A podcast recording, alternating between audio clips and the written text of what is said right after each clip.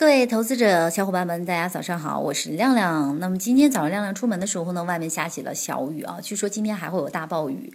入秋以来，进入冬季之前呢，上海就是会这样进入一段时间的梅雨季啊。那么相信接下来的日子会很烦，不过没关系啊，再烦也影响不了亮亮跟大家去分享财经的这份喜悦。话不多说，我们先来看看昨天的一个行情的综述。我们先来说说 A 股。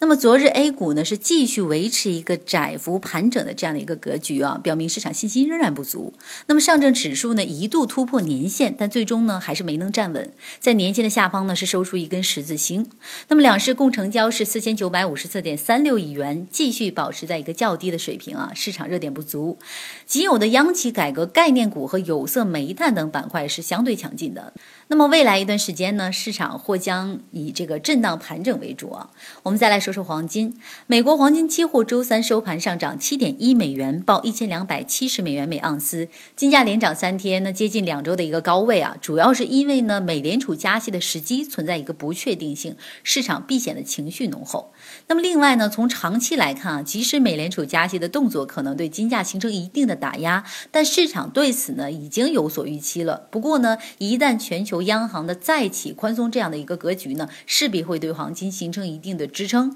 因此呢，亮亮觉得我们依旧可以去长线的看好金价的这样的一个上涨啊，短线上呢以回调做多为主。我们再来说说其他的一些策略方面的建议啊。那么上周末公布的 CPI、PPI 还有 PMI 三大指数呢，均呈现一个向好的形态啊，且近期公布的用电量也增加了超过百分之六，一系列的数据呢均显示经济向好。而从国家这个统计局周三公布的重磅数据来看呢，三季度有经济走稳的迹象出现，有利于提升对于上市公司的一个业绩方面的信心啊。因此呢，中国供给侧改革去杠杆的作用啊，正在逐步的显现，这对后市的大盘走势提供一定的支撑。那么另外呢，欧洲、日本央行今年集中放水，将迫使中国央行短期内不会轻易的去收紧货币政策的。而上半年积极的财政政策的这个积极的发力的作用下呢，前三季度经济才能稳中有。进稳中取好，因此呢，亮亮是觉着啊，尽管 A 股六千一百二十四点以来已经调整了九年，五千一百七十八点以来呢，指数仍然是处于一个腰斩的状态，但上证指数目前已经表现出了一个下跌无力的状态啊。那 A 股呢，指数今年普遍是落后于全球的市场的。那么针对于这一表现呢，未来 A 股是有补涨的需求的啊，将走出一个独立的行情。那么建议大家呢，中长线操作的朋友啊，可以继续的持股待涨。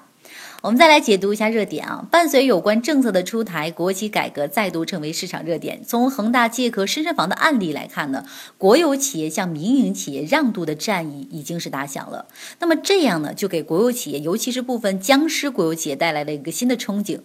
重组的这个行情呢，逐渐向好，反映了乐观的预期。那么近期呢，部分复牌个股涨幅惊人，给市场造成了一定的财富效应啊，因而呢，部分具有重组预期的国企标的呢，得到了市场的关关注。那么从盘面上来看呢，以一汽系和中国联通为代表的央企改革概念股昨日是领涨的。一汽夏利在前一交易日涨停的基础上呢，昨日又大涨了百分之八点三六，嗯，真的是不少。那么一汽轿车盘中一度是大涨接近了百分之七，但尾盘呢是这个涨幅收窄了，最终上涨百分之一点五二。中国联通呢昨日是一度上涨了超百分之九，尾盘呢获利盘涌出。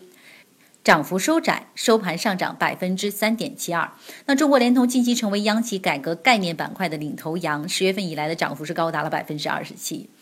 好的，那么以上就是我们今天早间时间为大家去整理的一些金融方面的消息啊。当然，大家如果想更多的去了解黄金的知识呢，也可以去下载我们狮王黄金的 APP。好的，这一时段就是这样的，让我们晚间时段再见。